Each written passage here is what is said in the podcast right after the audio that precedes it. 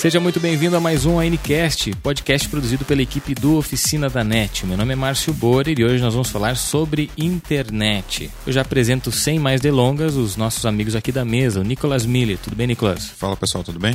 E também a Marluce Fontana. Tudo bem, Marluce? Tudo bem, Márcio? Olá, pessoal. É isso aí. Hoje nós vamos falar sobre internet com um cara que é mestre PhD em comunicação digital pela Escola de Comunicação e Artes da Universidade de São Paulo. Ele tem muitos anos dedicados ao trabalho de inovação digital e uma cartela enorme de experiência. Hoje ele mora em São Paulo, é professor da ECA, da USP, e colunista da Folha de São Paulo, além de consultor para projetos de inovação digital. Seja bem-vindo ao Ncast Luli Hadfarer. Olá, é um prazer estar aqui com vocês. Olá, Nicolas, Márcio, Maluce. Eu espero corresponder às expectativas de uma apresentação deste nível. Muito obrigado pela tua participação com a gente. Olha só, eu começo a nossa discussão é, trazendo para as pessoas que não te conhecem que tu viveu, né, conviveu com todo o início da internet, é, o estouro da bolha, o crescimento que ela teve desde o seu começo. Eu já queria te perguntar logo de início, é, como é que tu vê esse crescimento, se foi positivo, se deixou a desejar e já peço também uma projeção do que, que a gente pode esperar para os próximos anos. Bom, internet é uma tecnologia de infraestrutura, como uh, luz, água ou coleta de lixo. Então é muito complicado você tratá-la como se fosse uma coisa única. É mais ou menos como você tratar a indústria de. É, é como se você tratasse a indústria automobilística, mas principalmente como se você tratar qualquer infraestrutura como uma coisa única. Então dá para você dividir em cinco, seis fases fáceis. No começo, você tinha uma rede de grandes computadores e mainframes, uh, em escolas e centros militares, era muito pouco além disso que corria. Depois disso, a gente é, é, acrescentou, sempre que se acrescenta uma camada de tecnologia, muda-se o tipo de uso da internet. Então, a próxima coisa que veio na sequência foi é, o modem, e o modem levou a internet para as casas. Junto com isso, veio uma gigantesca especulação, como toda especulação, desproporcional, que acabou gerando um, uh, até mais dor de cabeça e uma crise que durou alguns anos, que foi a tal da bolha da .com. Ela estava muito ligada à internet, a modem, e tecnologia é uma coisa que a gente costuma superestimar a curto prazo e subestimar a longo prazo. Então, no começo, imaginava que era uma coisa fantástica, que é, na verdade mostrou-se importante, mas não tão fantástica quanto era, e aí teve o estouro da bolha. Depois disso veio banda larga, e com banda larga a gente trouxe vídeo, que é o mais previsível, mas a gente, além de vídeo, também trouxe toda a mídia social. É, não teria, por exemplo, Twitter, não teria Facebook, não teria Vine, não teria Instagram, se eu não tivesse banda larga. Depois de banda larga, a próxima fase foi o momento em que uh, vem a internet móvel, que quase matou a internet como a gente conhece, porque ela trouxe a ideia dos aplicativos que, é, assim, se você pensar, era uma maneira, era uma forma de tentar reduzir, restringir, cederromizificar, se é que essa palavra existe, a internet. Né? Porque você estava tentando fechar a internet dentro de pequenas estruturas. Então, os aplicativos vieram para ficar, só que eles não substituíram os sites. Depois da parte móvel, veio uh, a parte da internet das coisas, que é o que a gente está começando a falar muito agora, que é a parte de sensores, etc. Depois disso, ainda a gente vai ter internet em indústria e em toda a parte de fabricação digital, que é uma, uma área também enorme, que tem muito, a, tem muito a crescer e vai mudar muitas coisas. E, então, quer dizer, na verdade, grande, a grande questão que a gente vê é que a gente chama tudo isso de internet. É como se você visse uma criança, uma menina de 4 anos de idade, ela chamasse Ana Paula, e à medida que você, uh, que ela vai crescendo, ela continua chamando Ana Paula, ela não muda de nome. Uh, e só que ela muda completamente uh, como pessoa, né? ela não é mais a mesma Ana Paula. Então a internet não é mais a mesma internet, apesar de ainda ser chamada pelo mesmo nome. Mas essa é a principal questão. A outra grande questão também é que existe na internet sempre muita especulação. Então a gente tem que aprender a separar aquilo que é um hype enorme, aquilo que é um barulho muito grande e não corresponde a alguma, alguma realmente real modificação. Né? Então a gente vê muita especulação agora em internet das coisas E parte dessas coisas são reais, elas virarão grandes novidades, parte dessas coisas simplesmente vai é, acabar desaparecendo com o tempo. E a gente precisa aprender a selecioná-las.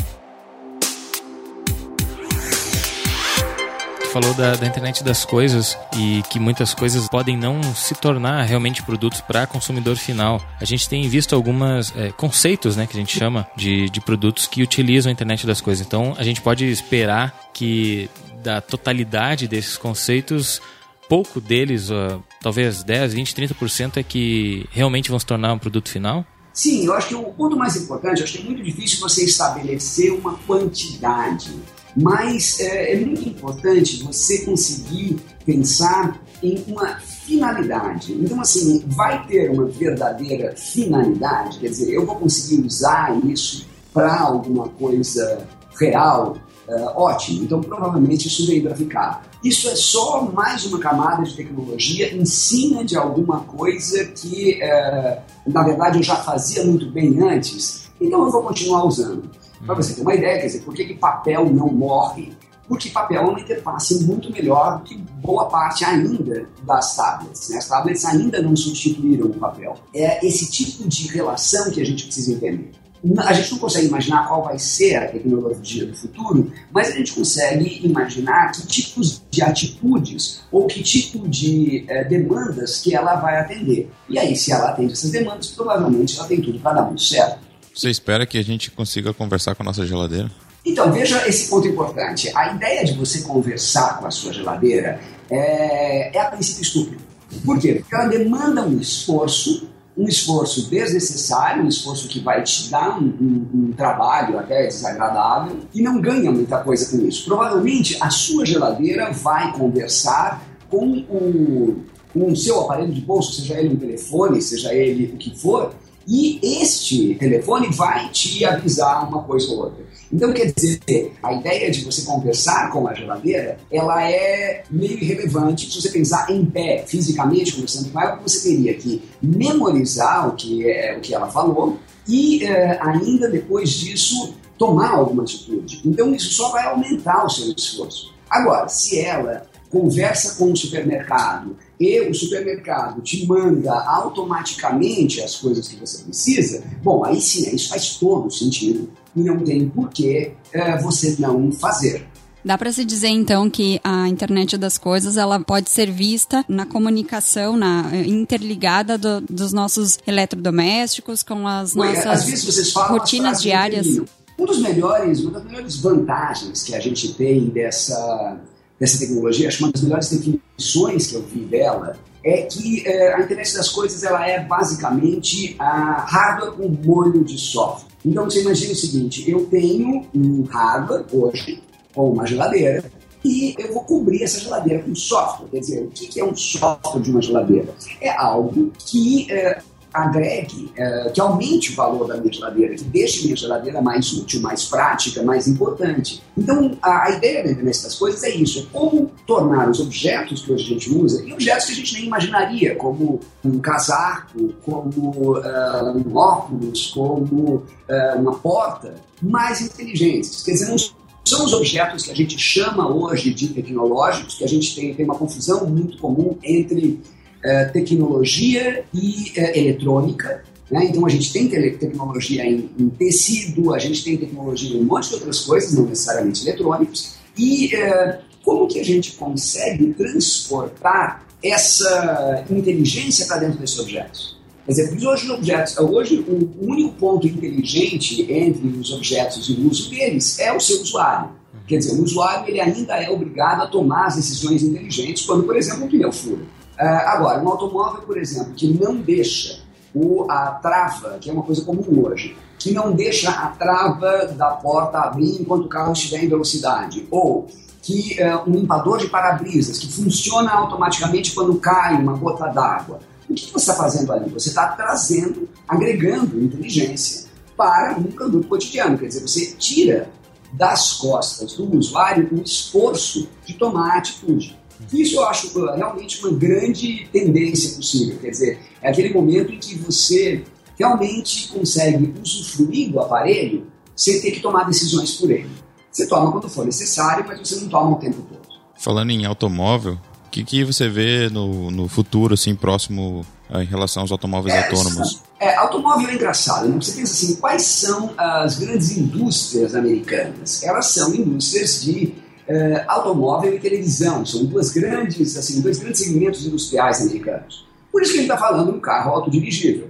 Porque se fosse desenvolvido em qualquer outro país, você não falaria do automóvel autodirigível, mas você falaria de um veículo de transporte público autodirigível, que faria muito mais sentido, até porque esse veículo ele segue uh, rotas pré-determinadas, ele para em pontos pré-determinados, quer dizer, não teria por que eu não usar uh, um veículo desses. Então, a ideia do carro é muito mais complexa do que a ideia de um ônibus, por exemplo, mas, uh, como é uma indústria americana, a gente acaba tendo, indo muito para essa direção. É uma coisa interessante, é, é uma assim, você não pode dizer que seja irrelevante, não, pelo contrário, é, ela é interessante, ela tende a melhorar um pouco a estrutura, ela tende a tornar as, uh, como é que eu posso dizer, ela tende a tornar as rodovias e as estradas muito mais eficientes. Na que um carro eh, estaciona sozinho, ele vai ocupar muito menos espaço numa vaga de rua. É, a hora que um carro anda numa estrada e se dirige sozinho, ele vai grudar muito melhor ou muito mais no veículo da frente. Então, quer dizer, todas essas coisas, mais ou menos juntas, elas tendem a tornar a convivência na cidade mais interessante, mais importante. Mas a ideia de um veículo pessoal ser o veículo eletrônico é uma coisa que só existe porque os Estados Unidos está na frente desse segmento. Senão a gente não falaria nisso. É, mas é que é uma coisa que demora bastante tempo também, né? Porque além da, da inclusão, tem eh, todo aquele uh, tempo que necessita para que as pessoas de menos recursos tenham condições de ter o seu próprio carro, né? Ou de começar a usar esse tipo de tecnologia, né? Exatamente, e não só isso. Né? Quer dizer, você teria uma tecnologia, por ser mais simples, né? um ônibus autodirigível é muito mais simples do que um carro autodirigível, então você teria essa tecnologia provavelmente já em funcionamento, não teria que esperar tanto tempo, porque as questões são muito menores. A partir do instante que você automatiza uma frota de caminhões, uma frota de ônibus, num país como o Brasil, por exemplo, uma frota de, de caminhão deveria há muito tempo já uh, ser uma, uma tecnologia automatizada. Muitos dos acidentes a gente tem porque o indivíduo é submetido a condições subhumanas, ele está muito cansado, então ele acaba cometendo acidentes por estar uh, moído, né, não estar em condições de dirigir. Se você substitui isso por um veículo autodirigível, uh, você vai ter uma, uma, uma direção muito mais eficiente, estradas muito mais seguras. Então, quer dizer, de novo, é uma tecnologia muito boa, é só uma tecnologia que ela vem numa prioridade meio torta, que é uma coisa muito comum também. É, a gente tem uma mania de olhar para a tecnologia como a gente vê biografia de gente muito bem sucedida. Então você olha de trás para diante, parece que tudo foi regular, foi contínuo e foi pensado. E na verdade a evolução é feita aos trancos e barrancos. E é, essa evolução aos trancos e barrancos acaba dando um resultado final adequado, bom, bem feito. Então, quer dizer, a tecnologia que hoje está começando nos carros vai migrar para ônibus e caminhões, e daí no futuro alguém provavelmente vai inverter a ordem e vai acreditar que começou-se com ônibus e caminhão e depois foi para carro, quando na verdade foi o contrário essa avaliação também dá para se fazer em relação ao acesso à internet, né? Não só a internet como um todo, como tu bem explicou, o acesso à internet com a pura definição da palavra mesmo. Por exemplo, o Brasil tem cidadezinhas que não tiveram acesso à internet ainda, ou tem um acesso muito restrito à internet. E é fácil da gente imaginar que existam alguns países do mundo que também, um país inteiro que não teve é, essa oportunidade, esse acesso à internet, né? Então, Sim, gente... aí você vê alguns problemas. Quando uh, um dos censos publicou há um tempo atrás uh, uh, que o Brasil tinha 100 milhões de pessoas conectadas à internet, comemorando isso como se fosse uma coisa muito legal, na verdade a leitura que você faz é, bom, e os outros 90 a 100 milhões? Quer dizer, esses caras estão presos ao século XX, em que as únicas fontes de informação que você tinha eram a igreja, a praça, o ambiente em volta de você. Quer dizer, eh, se você pensar, uma pessoa que não acessa a internet hoje, ela pertence a uma outra casta. Ela vai fazer o quê? Ela vai ter acesso a quê? Como que ela vai complementar a educação dela? Então, na verdade, muita gente usa a internet como uma forma alternativa de educação. Quem tem acesso a essa internet não tem acesso a essa uh, forma de comunicação. E isso é muito triste, quer dizer, porque você, esse indivíduo é párea. Uh, a gente tem que entender o seguinte, que a tecnologia, como a tecnologia de comunicação, como a internet, ela é uma tecnologia de... é uma linguagem mais do que uma tecnologia. Então, se você não sabe mexer no serrote, você pode aprender a mexer no serrote a qualquer momento da sua vida e você pode operá-lo. Se você não sabe falar uma língua, você vai levar um tempo para aprender a falar essa língua e quando finalmente você conseguir falar essa língua, você ainda vai falar essa língua com um enorme sotaque. Então, é muito importante pensar o que acontece com uh, esse indivíduo que não tem acesso à internet como é a realidade dele e quais são as oportunidades que o cara desse tempo. Na verdade, elas são muito pequenas. E aí você tem um indivíduo que ele vai, do mesmo jeito, sei lá, você pega um japonês que tenha vindo para o Brasil depois de adulto, ele vai sempre falar português com sotaque. Então esse indivíduo vai falar com sotaque, vai falar o, o operar digital com sotaque, e portanto vai ter uma série de dificuldades posteriores. Então é um problema de desenvolvimento social. Quando você fala em internet para todos, você está falando de um componente de infraestrutura social tão importante em termos educacionais quanto é um acesso à energia elétrica, ou água encanada, ou saúde pública, coleta de lixo. Ah, mas você não morre se você não tiver internet. Não, você não morre. Mas você vai ter oportunidades muito menores do que se você tiver internet. Então, é, ela não é uma categoria, sei lá, essencial como saúde, mas ela é uma categoria igualmente importante a internet também ela ainda não é tão bem aproveitada quanto poderia ser, né? Dá para se dizer que muita gente conhece a internet apenas pelas redes sociais, que se resume a isso. E com relação a essa questão, né? Quanto mais ela poderia ser difundida e a gravidade dessa redução a redes sociais. Então, na verdade, é, o que, que, a gente tem? A gente tem um problema é, duplo, né? Assim, se você só der acesso é, sei lá, se eu coloco pianos nas escolas, mas eu ensino as pessoas a usarem os pianos,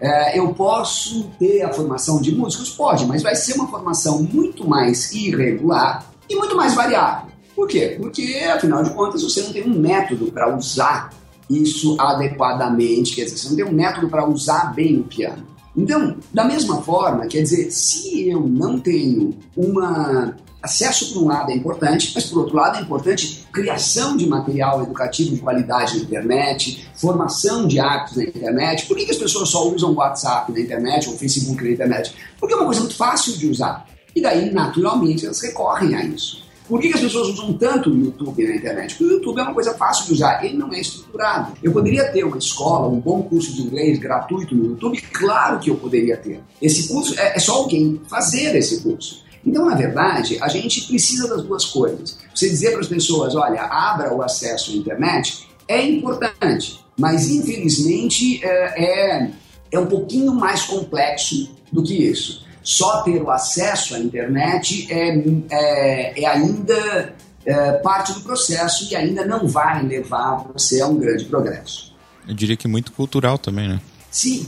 Olha, é um problema de formação, veja. É, os Estados Unidos não estão tão melhores que a gente em termos de internet, quer dizer, eles têm muito mais acesso, mas o uso da população comum de internet não é muito superior à nossa, mesmo que o grosso da conteúdo da internet esteja em inglês. Então, quer dizer, existem várias iniciativas ali, mas essas iniciativas ainda são iniciativas tópicas, ainda são iniciativas pontuais. E essas iniciativas não levam a um progresso generalizado. Então, hoje, se você é brasileiro e quer aprender código, ou quer aprender hardware, ou quer aprender enfermagem, você poderia usar a internet para isso, principalmente se você morasse longe de um grande centro urbano, mas não existe uma forma estruturada de eu saber que eu estou aprendendo a coisa certa.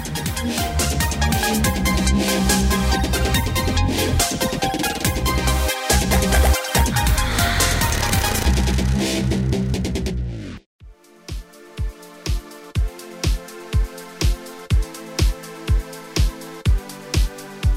Relação, uh, Luli, à realidade aumentada, né? É uma ah, questão que está bem próxima de nós, é a bola da vez, dá para se dizer dessa forma? A realidade aumentada, ela é, uh, sim, eu, eu acredito muito mais em realidade aumentada, em realidade virtual, porque a realidade aumentada ela é muito mais próxima, né? Quer dizer, é, hoje em dia a gente já vive uma espécie de realidade aumentada quando você pensa que é, você tá, eu estou conversando com alguém e de repente eu puxo o telefone, no telefone eu busco uma informação. Isso é uma forma, não se pode dizer que não seja, de realidade aumentada. A ideia da realidade aumentada é automatizar esse tipo de processo e facilitar o uso. Eu acho que, por exemplo, se você pensar a ideia de mouses ou a ideia de pequenas tábuas gráficas né, que a gente tem hoje nos notebooks, é ainda uma, uma tecnologia muito primária.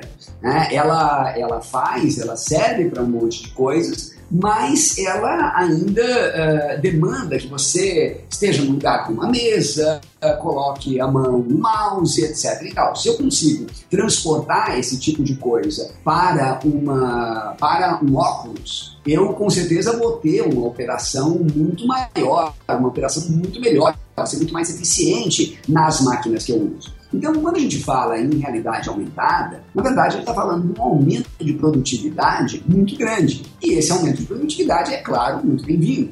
O Mark Zuckerberg disse na Mobile World Congress 2016, né, esses dias atrás, que em breve a realidade aumentada, né, o VR, ia se tornar um aliado das interações sociais. Só que a gente parando para analisar assim, humanamente, friamente, é, o VR, você estando com esse óculos, você está se privando. É uma coisa muito mais pessoal ainda do que simplesmente utilizar as redes sociais, né? No, no seu é, quarto. Na verdade, assim, auxiliar para quem, né? Para ele, com certeza, vai auxiliar loucamente, porque você vai ter muito mais gente usando. Exato. Agora, é, com certeza, não é uma, um auxílio geral para todo mundo. Né? É um auxílio menor e, assim, com certeza é um isolamento. Você pensar, quer dizer, é uma coisa meio do Aldo, o Aldous Huxley já falava isso em Portas da Percepção, né? Quer dizer, você é, vive sozinho e você tem todas as suas experiências sozinho. E quando você compartilha essa experiência, é um compartilhamento de segunda mão e é um compartilhamento diminuído. Então, uh, na verdade, quando a gente pensa em realidade aumentada, em alguns aspectos, principalmente para o uso de uh, comunicação, ela está mais uma realidade diminuída do que para uma realidade aumentada. Porque é só você ver o que acontece hoje, essa enorme radicalização que a gente tem no Facebook. O indivíduo ele vê uma realidade diminuída. Ela é aumentada no sentido que eu dou mais informação, mas ao mesmo tempo é, é diminuída em termos dos recursos que eu tenho efetivamente. E por conta uh, de ferramentas como essa, de tecnologias mais avançadas, dá para se dizer que o comportamento do ser humano tem sido modificado, né? A partir desse avanço tecnológico. Dá para se dizer também que a gente vai ficar cada vez mais solitários por conta das redes sociais, por conta da era digital? Na verdade, assim, de novo, não pode dizer que a gente vai fazer isso, você pode dizer que o escapismo que essa tecnologia permite ele pode sim gerar um problema muito grande de isolamento.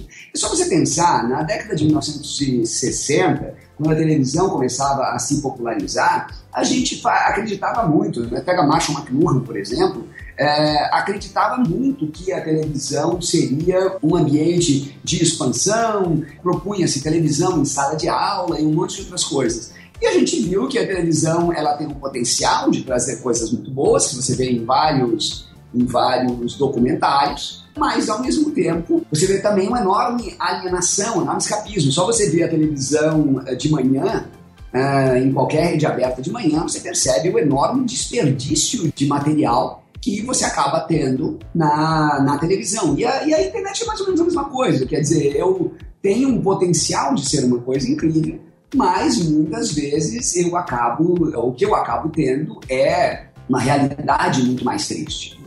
A gente hoje leva uma enxurrada de informação todo dia, né? De que forma você vê que os usuários eles podem gerenciar essa gama de comunicação digital que a gente está exposto diariamente? É, na verdade, a questão maior não é exatamente uma enxurrada de comunicação, é uma carência de filtro. Se você, se você for ver, é, se qualquer indivíduo que entrasse numa biblioteca a qualquer momento, ele teria uma sobrecarga de informação. Ninguém que vai para uma biblioteca fica exausto pela, no excesso de informação. Na verdade, o que você vê numa biblioteca é, é que você aprendeu a consultar esses livros de uma forma mais regular, mais organizada, mais correta. Se você lê esse livro numa biblioteca do jeito que você hoje vê sites na internet, a biblioteca seria um caos gigantesco. Então, na verdade, o grande problema que a gente tem é, hoje não é o excesso de informação, que ele sempre existiu, mas é a ausência de filtro, quer dizer, a incapacidade que as pessoas têm de é, filtrar a informação que recebe. O indivíduo consegue qualificar a sua formação, qualificar os seus conhecimentos só com base na internet hoje? Sim, com certeza. Mas assim, para isso ele precisa falar outra língua. Hum. Uh, se ele fala outra língua, quer dizer, se ele fala inglês, por exemplo, que ele vai ter acesso a uma quantidade muito grande de informação, aí sim é bem possível que ele se reforme, ele melhore em cima disso. É, material produzido em português ainda é muito pequeno. Então, o que a gente tem é, ainda é uma, assim, é uma solução provisória. Eu não tenho ainda uma solução em que eu possa olhar e falar assim, não, ok, é, dá para você ter uma formação completa. De qualquer maneira, o grande problema que a gente tem com isso é o mesmo problema que você tem de usar a internet como mídia, que é o problema de você não saber filtrar a fonte você não saber exatamente se esse material que você acabou de pegar é um material confiável ou não. Então, enquanto que eu estou aprendendo é uma coisa extremamente simples, como, sei lá, trocar uma torneira, eu posso tranquilamente aprender na internet. Mas eu não posso aprender na internet, ou não devo aprender na internet, uma informação mais delicada, ou preciosa, ou perigosa. Quer dizer, se você tem alguém com um problema de saúde, como é que você vai tratar esse problema de saúde? Eu não posso confiar uh, numa fonte que eu vi na internet, principalmente se essa fonte não vier de uma origem qualificada. Então, quer dizer, é, o conteúdo ele existe em potencial. O conteúdo ele pode ser uh, modificador, liberador e extremamente importante, sim. Mas esse conteúdo ainda demanda uma releitura muito grande, um pensar a respeito da sua origem muito grande. Então não dá para confiar 100% no Yahoo Respostas. De maneira. dá para confiar 10% no Yahoo Respostas. Perfeito.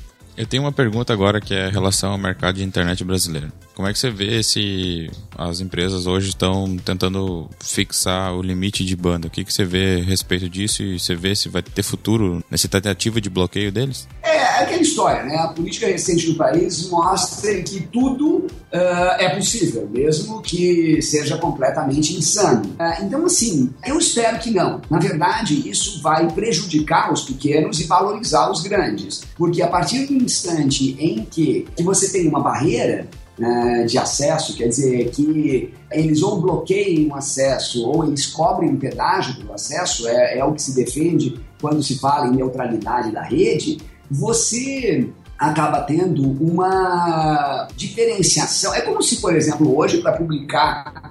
Só você pensar, qualquer um pode publicar uma revista. Mas para distribuir essa revista pelo país inteiro, assumindo que não existisse internet, eu fosse distribuir uma revista física, eu tenho que, eu dependo de uma distribuidora e essa distribuidora custa dinheiro.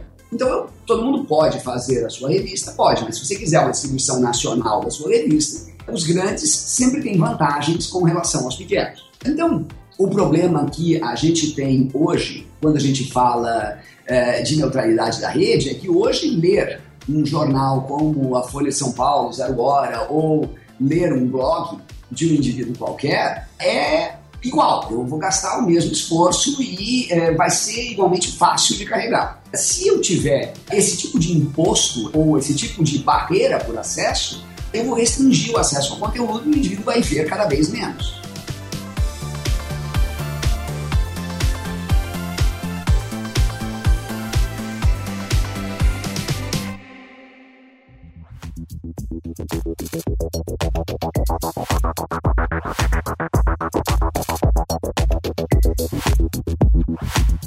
Relação ao Brasil, né? A gente perante assim a outros países, né, com relação à internet, como é que a gente tá nessa questão? Como é que dá para avaliar o Brasil na questão da internet, na evolução?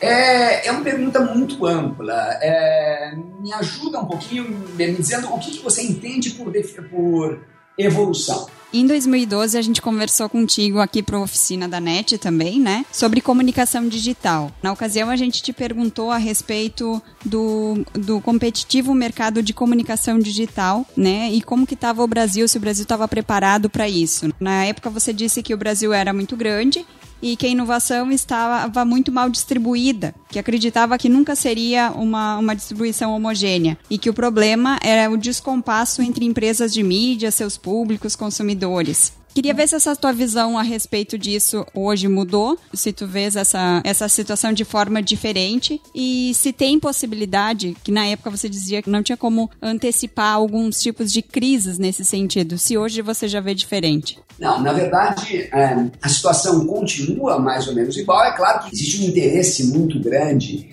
em gerar aplicativos, em estimular pequenas economias. Isso já melhorou um pouco, né? Uh, existem alguns polos de tecnologia espalhados pelo país, isso é bom, mas ainda a gente vive uma realidade muito restrita. É uma realidade em que eu ainda, as pessoas ainda não sabem exatamente qual é a melhor forma, qual é a melhor técnica, qual a melhor tecnologia para desenvolver o seu aplicativo. E aí, é, enquanto você tem uma disparidade econômica muito grande, ou uma disparidade de educação muito grande, você terá uma disparidade de produção igualmente grande.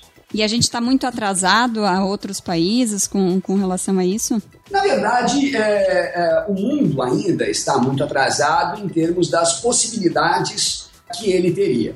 Né? Então, se você pensar, é, no mundo inteiro, você aqui no Brasil conhece dois tipos de sites, os brasileiros e os americanos. Do mesmo jeito que na Hungria se conhece dois tipos de sites, os húngaros e os americanos. Então, a internet ela ainda é tão democrática ou tão global quanto Hollywood. Ou seja, é uma tecnologia que ainda tem muito espaço para crescer e muita oportunidade para ser aproveitada para a gente poder realmente dizer que ela é grande, que ela é efetiva, que ela realmente está distribuída pelo mundo. É, então, na verdade, não é ainda assim. Existem coisas, por exemplo, que uh, os Estados Unidos ou, ou, sei lá, alguns países europeus, ou a Dinamarca, por exemplo, uh, está muito bem e o Brasil está muito atrás, mas existem países que também estão muito bem. Quando a gente pensa em termos de internet e inovação, o Brasil está para trás, mas o mundo inteiro também está para trás. A gente vê iniciativas ainda muito pequenas, ainda muito tímidas, comparados com o que é possível fazer. A gente vê no, nos Estados Unidos como base, como tu mesmo tem dito, que, por exemplo, eles trabalham com o acesso ilimitado a, a essas informações, né? E aí entra o que a gente está consumindo a partir do, dos últimos dois anos aqui no Brasil, que é Spotify, Netflix, essas coisas. Lá parece que é tudo mais aberto, assim, mais liberado, né, para a população. E ao mesmo tempo a gente vê então o Brasil. É, mais ou menos. Na verdade, o que é isso? Isso é uma mudança de estrutura. A hora que você descobriu que era impossível uh, impedir a pirataria, o que, que você tenta fazer? Você tenta é, minimizar os efeitos da pirataria. Então, é, Netflix e Spotify são uma forma nova de é, TV a cabo e rádio. Uhum. Né? Então, é, eu consigo ter alguma espécie de controle do material, consigo ter alguma espécie de restrição, porque o indivíduo pode ter acesso a um número infinito de músicas e não ter um disco rígido gigantesco. Então, esse ponto é bacana. Mas isso não é necessariamente uma evolução. Né? Se você pegar, assim, nos Estados Unidos, por exemplo, você tem diferenças, você tem vários lugares é, do país, e aí problema dos Estados Unidos, você vai vários lugares do país em que existe, uma, existe um monopólio de quem pode te oferecer banda. E é, sempre que você tem esse monopólio, você tem naturalmente um ambiente muito mais, é, muito mais restrito. Aqui no Brasil, esse problema não existe. Aqui você tem lugares que têm internet, lugares que não têm internet e alguns poucos lugares em que a internet só tem um fornecedor.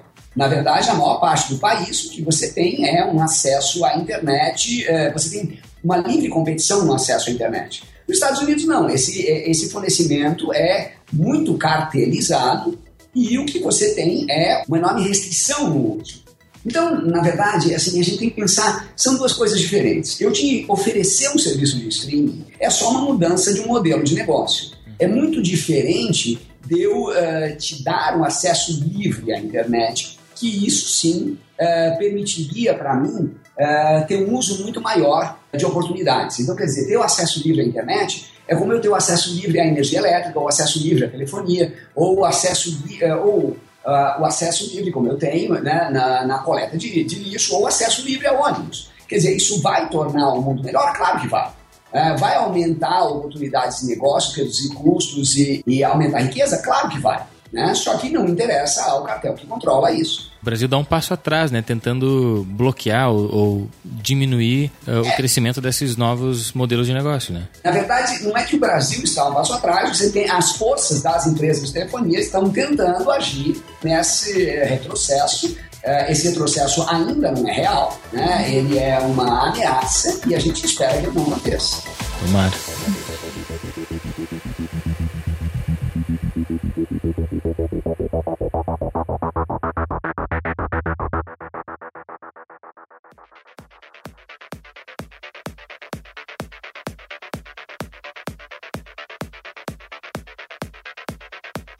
A internet evolui o tempo todo, né? E a gente tem os veículos de comunicação como rádio, TV impresso desapareceriam uh, em breve, né? Isso não tem acontecido. A internet pode ser o nosso próximo veículo, digamos assim, pode englobar toda, todas essas mídias, ou apenas pode ser mais uma ferramenta para aperfeiçoar esses veículos, essas plataformas? Eu acho que uma forma boa da gente ver isso é você pensar uh, em tecnologia como um ônibus, né? Quer dizer, a cada momento vai entrando um novo passageiro e os outros vão se espremendo ali dentro, de vez em quando um desce. Na internet, como a gente tem hoje, uh, você tem um número muito grande de usos e existem coisas que realmente não fazem sentido e que eles vão acabar. Quer dizer, você imprimir um papel, entregar esse papel, um volume de papel enorme na casa das pessoas, uma parte pequena desse papel ser líder e o grosso desse papel ser jogado fora posteriormente é no mínimo é no mínimo estúpido, né? Então isso vai desaparecer, mas isso não é o, o formato jornal, é o veículo jornal.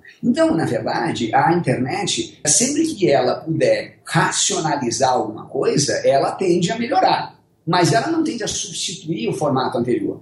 Tanto que podcasts como esse em que a gente está participando aqui são exemplos clássicos de programas de rádio que agora estão usando um novo formato, mas eles continuam tendo a estrutura de um programa de rádio. Uhum. Né? Quer dizer, eu até agora eu não vi um podcast que não pudesse ser feito em rádio. E com relação à televisão? Mesma coisa, quer dizer, você tem uma grade de programação fixa com um conteúdo que não muda, que você vai ter sempre a coisa no mesmo horário, que você não pode ir ao banheiro, que você não pode chegar atrasado, é bizarro. Isso vai desaparecer. Né? O conteúdo tende a ser on demand? Claro que ele tende a ser on demand. Eu não vou ter esse conteúdo é, oferecido dentro do horário, você viu ou não viu. Não da mesma forma que o podcast, ele é um rádio melhorado, porque ele é um rádio que eu posso escolher o programa que eu quiser, posso ver um programa ultrapassado, posso ver um monte de coisas. A televisão, tende a migrar também para esse formato. Tanto que muita gente é, já não assiste a televisão aberta regular e faz coisas que até pouco tempo atrás ninguém imagina que seriam possíveis, como binge watching de séries, né? Você pegar e assistir uma peça de ficção que tem 15 a 20 horas de duração ao longo de um final de semana inteiro. Se eu dissesse que isso aconteceria com coisas populares, eh, as pessoas, assim, há 10 anos atrás, as pessoas não acreditariam que seria verdade. Uhum. É, esse comportamento de mudanças nos hábitos das pessoas foi a tecnologia que trouxe, né? O que, que você vê que mudou na sua vida a entrada de tecnologia? Porque a gente sabe que a internet tem no Brasil, sei lá, 15, 20 anos, é um avanço de tecnologia, o computador também um pouco mais. E como a tecnologia entrou na sua vida? Bom, é para mim quase que desde o começo, né? Eu trabalhava com design gráfico, daí eu fazia as embalagens dos videogames da Tectoy, e daí, em 1994, falaram assim: olha, nós queremos fazer um website e ninguém entendia direito qual era a função ou para quê, mas a ideia era tentar distribuir algumas atualizações, algumas coisas através daquilo que games usavam, né? Se você pensar, games, pornografia, uh, são áreas normalmente de ponta, são áreas muito de nicho. Né? Então, uh, eles queriam ter um site e a partir daí eu comecei a fazer sites e uh, entrei dentro dessa área de tecnologia e nunca mais saí dela. Então, quer dizer, no meu caso específico, a tecnologia ela é há 22 anos aproximadamente, né, 21 anos, uma, uma realidade. Né? Eu não consigo imaginar o que, que seria o uso da internet, para mim, ele é muito é, ele é essencial. E até talvez por isso que eu veja e me entristeça com a quantidade de oportunidades que são perdidas com essa mídia que poderia ser tão rica. Luli, tu trabalha já há muito tempo como colunista, né? Participa de, desse tipo de programas e palestras, ou seja, trabalha para eternizar ah, as tuas crônicas e deixar elas ali guardadinhas para que outras pessoas possam ver e aquele material seja consumido uh, com o passar do tempo. Hoje nós estamos, nós, a gente está vivendo um hype do conteúdo destrutivo, como por exemplo no Snapchat.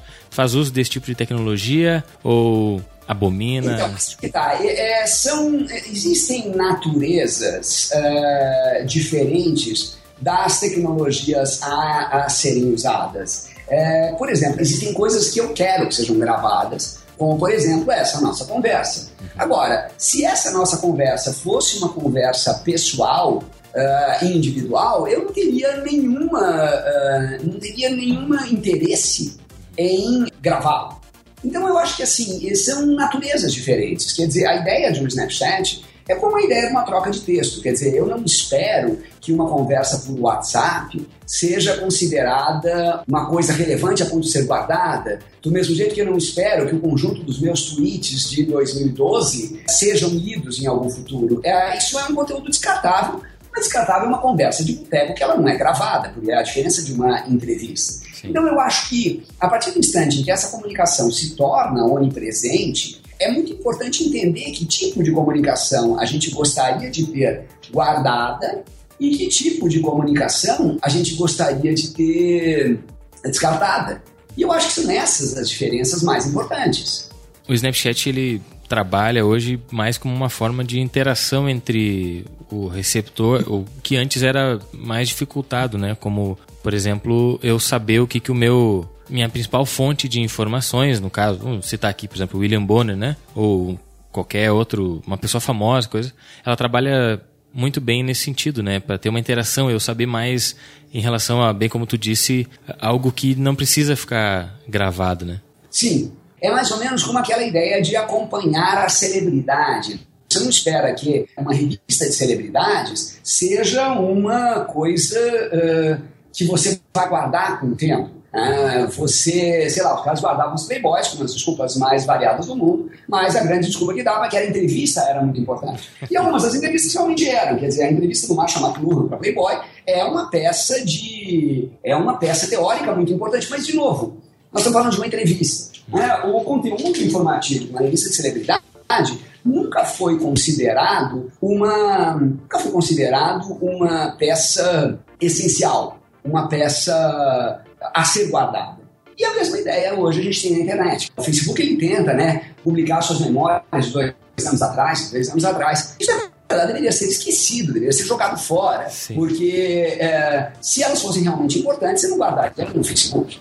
Exatamente. Luli, a gente vai chegando para o final da nossa conversa. Eu vou pedir que o pessoal se despeça aqui e depois. Então eu peço que tu deixe aí teus canais de, de divulgação, se tem as redes sociais, o site, onde que o pessoal pode consumir e acompanhar o dia a dia do Luli, enfim. Bom, a gente te agradece, né, primeiramente, Luli, pela tua disponibilidade, né, e por todo esse conteúdo que foi muito rico para nós, compartilhar conosco todo esse teu conhecimento, certamente engrandeceu demais o nosso ONCast. Então a gente fica muito grato pela tua participação e a gente agradece também a todos que nos acompanharam hoje. Queria agradecer também o pessoal que escutou até agora. Queria tietar um pouco o Luli também, confesso que eu já fui nas três ou quatro palestras dele. A primeira foi no Encontro Local Web aqui em Porto Alegre. E a palestra era mecânica dos fluidos, uma coisa assim, acho que era o título. Nossa, bastante tempo atrás. A gente falava das mudanças na estrutura de design, agora que é, o mundo digital tinha absorvido tudo. É, acho que essa foi a primeira que eu fui. Eu acho que o grande problema que as pessoas têm, às vezes, com relação a, a palestras em geral, é que o indivíduo se torna um ator de si mesmo. Né? Ele passa a falar, ele passa a repetir o mesmo discurso o tempo todo e não trazer nada de novo. Então, quer dizer, eu sempre espero que se você me ouviu com um intervalo de seis meses de diferença, ou de dois anos de diferença, eu tenha trazido sempre um conteúdo novo, senão, quer dizer, senão é a mesma coisa que você rever uma peça de teatro, né? quer dizer, você não agrega nada. É, você veio uma vez aqui na nossa universidade, aqui de Santa Cruz do Sul também. Foi em ah, 2012. Sim, são, ah, sim, com certeza. Lembro da vez, foi bem bacana. O conteúdo foi completamente diferente. Foi, foi. Bom, é isso aí. Eu acho que um ponto importante para deixar registrado é que a tecnologia ela é variável, ela é mutante, mas ela está sempre em busca de uma, de uma solução. Quer dizer, ela não pode ser uma solução à procura de um problema. Se ela for isso, ela normalmente será inútil e acabará sendo descartada. Então, sempre que surge uma tecnologia nova, a pergunta que deve ser feita é que problema ela resolve?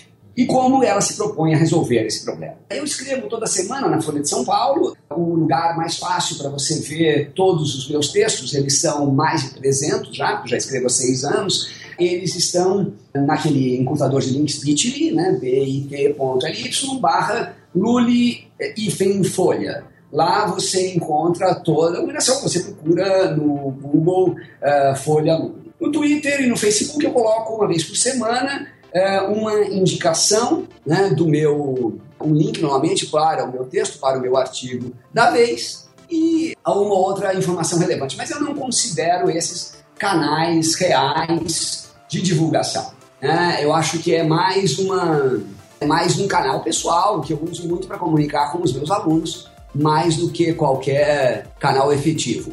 Tá ok. O Ncast está ficando por aqui, mas ele não termina neste momento, né? Se você está ouvindo agora, não importa se logo que a gente lançou, anos depois, participe com a gente utilizando a hashtag ONCast no Twitter, pode usar também o Facebook e deixar o seu comentário na notícia do podcast. Participe nas redes sociais, siga a gente lá. Se quiser seguir o Luli, também pode seguir então no Twitter dele para receber as novidades, a divulgação da coluna, enfim. E Luli, muito obrigado pela tua participação. Tenho certeza que ela engrandeceu bastante a nossa vida aqui e com certeza também a vida dos nossos ouvintes. E o Ncast volta, se tudo der certo, na próxima semana. Até mais.